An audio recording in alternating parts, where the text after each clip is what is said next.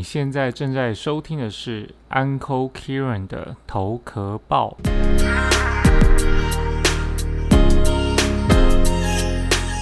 你好，欢迎来到头壳报。这是一个让不同世代的斜杠创业家能够更多了解彼此和分享生活的访谈节目。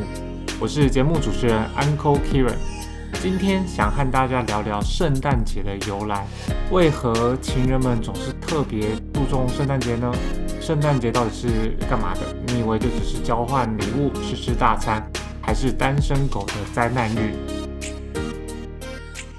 ？OK，因为要圣诞节呢，大家会知道圣诞节的版本呢，应该大部分都是一样哈，就是传说中耶稣是因为这个天使或上帝呢，让这个哦处女玛利亚。是在马槽所生的哈，那天使呢为这个呃婴儿起名为耶稣，意思就是要他把百姓从罪恶中救出来。圣母玛利亚在马槽生下耶稣，后人为了纪念耶稣的诞生，就把传说中耶稣诞生的日子定为十二月二十五号为圣诞节。这个版本呢，应该是大部分人都是以为这个版本的，但是实际上。耶稣的生日并不是十二月二十五号，很多人认为呢，耶稣的出生是在公元元年的十二月二十五号，这其实并没有任何的根据。但实际上面，根据圣经记载，耶稣其实是在夜间诞生的哈。当时牧羊人是在田野里面放牧羊的，所以呢，意思就是说，田野里面放牧羊，在巴勒斯坦当中呢，基本上不会发生在十二月份。因为在巴勒斯坦十二月份是雨季的中旬，所以呢，在那个地方所有的羊群啊，这时候都是会被关起来的。牧羊人会在十月到第二年的四月之间，都会把羊群关起来，所以在十月十五号之前才会有这种嗯，在山岭区啊、野地里面牧羊这种景象发生哦。所以基本上耶稣是不可能在。十二月底出生的哈，他只有可能在十月十五号之前，因为十月十五号之后，巴勒斯坦是非常多的雨，而且气温非常非常低，耶稣生下来可能就直接就居居了。所以圣经中并没有具体记载耶稣确切出生的日期，但是呢，有很多的圣经学者哈，从耶稣去世的时间往回推，其实就大概。是在公元前二年的啊，这个初秋出生的。但圣诞节到底是为什么十二月二十五号会冒出来呢？其实圣诞节原本是呃有很多的异教徒的一个节日。为什么这么说？因为在教会的历史当中有记载，第一个圣诞节是在公元三百三十六年。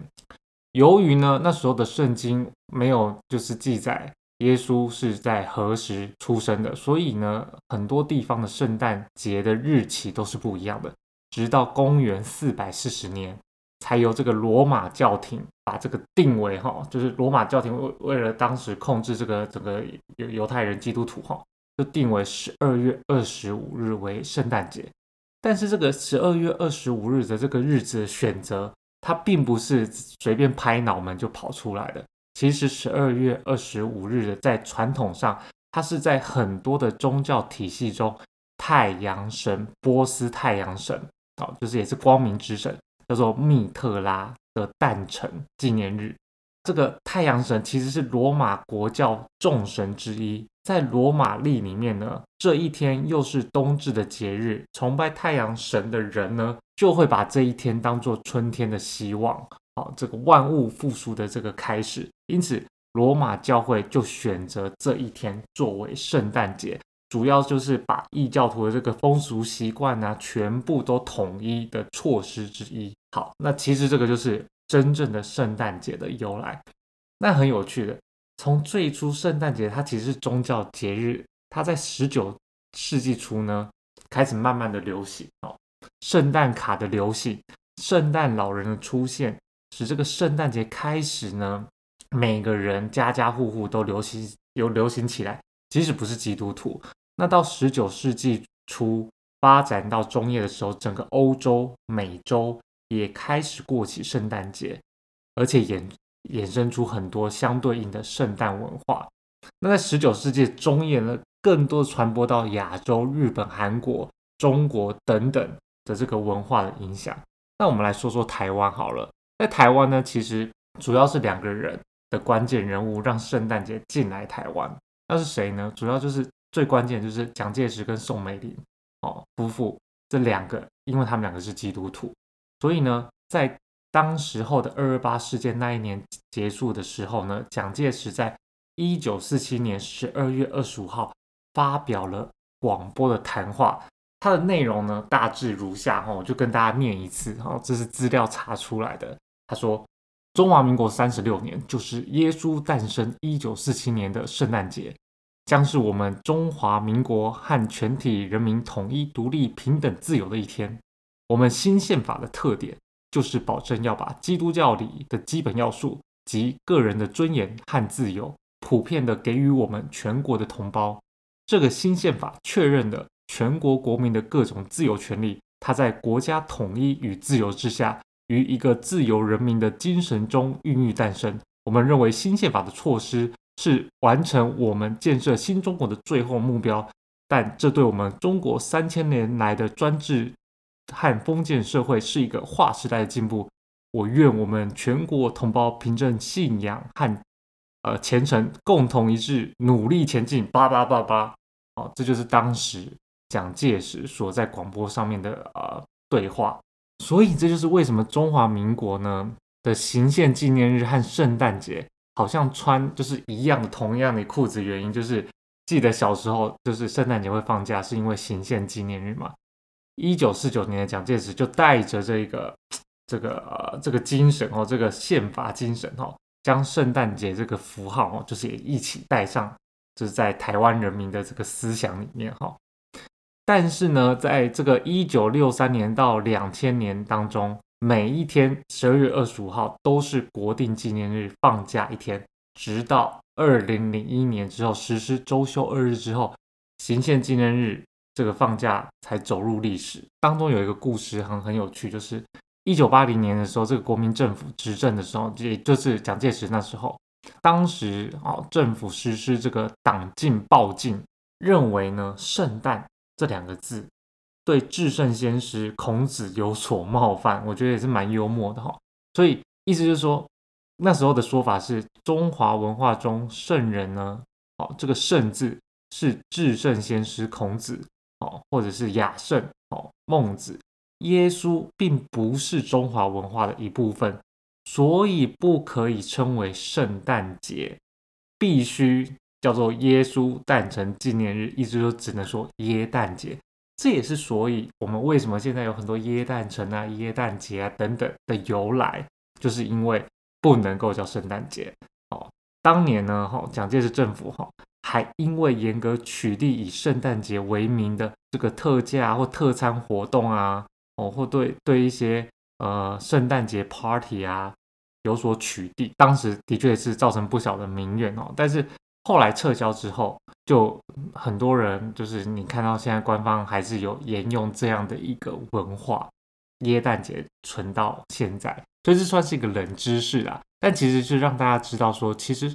圣诞节由来是这样子，但是过去每个人啊，每个国家在庆祝圣诞节的时候是不同的方式。例如，好，我们讲讲美国好了，在欧美来讲啊，基本上欧美在过圣诞节的时候，不像台湾哈，欧美过圣诞节就把圣诞节很像就是华人这个春节的概念，就是必须呢要跟家人聚在一起，然后也。特别重视家庭布置，其实就跟我们的春节一样啊。然后要在袜子中塞满礼物啊，吃火鸡啊为主的这个圣诞餐啊。讲白了，西方人哈，欧美的春节的概念，那很有趣。欧美有分不同，在法国呢，呃，很有趣，在法国家家户户呢都是他们认为圣诞节，如果说有不和睦的，也要在这一天呢。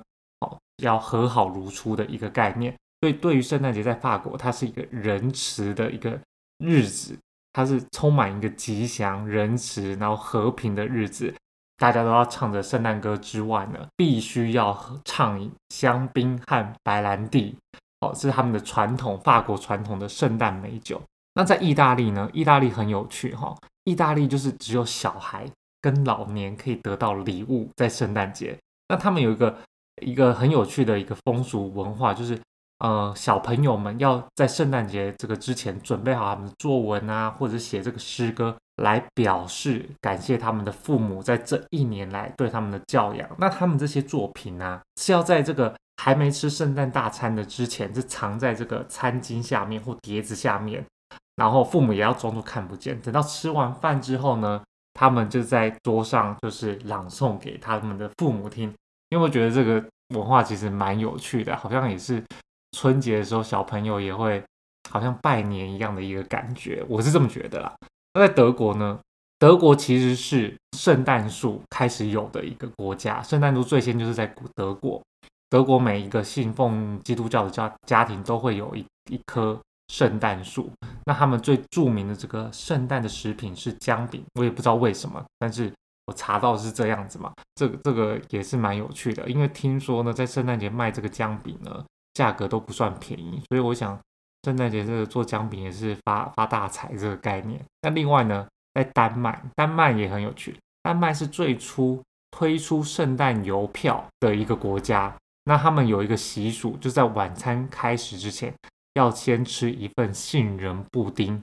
然后才可以开始吃别的东西。另外一个是澳洲，因为澳洲是位于北半球，所以你想想看哦，就圣诞节的时候，其实澳洲是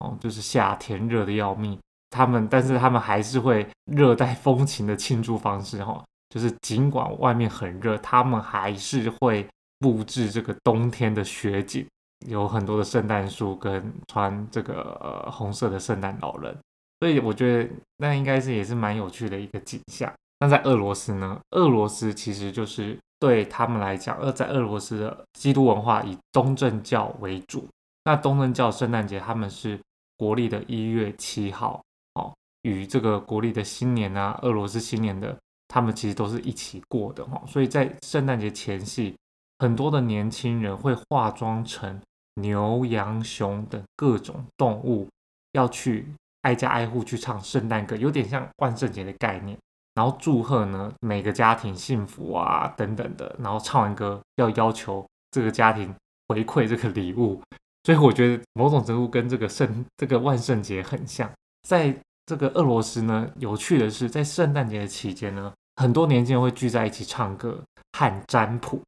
有趣的是占卜，他们会怎样占卜呢？他们会很像玩这个碟仙的概念哈。碟仙占卜是他们传统的占卜的方式之一。那像女生们聚在一起啊，就会把自己的戒指或者其他的首饰放在一个碟子或者大碗当中，然后把水倒进去，再拿毛巾盖着。之后呢，每个人。用一只手进去这个碗里面摸一个就是饰品，那摸到谁的呢？它就有相对应的一个歌词，你必须要唱。通常这些歌呢，就是对应的歌词啊，呃，就会有很多可能，包括像事业啊、像钱财啊，或者是关系啊、幸福生活等等的哈。所以这是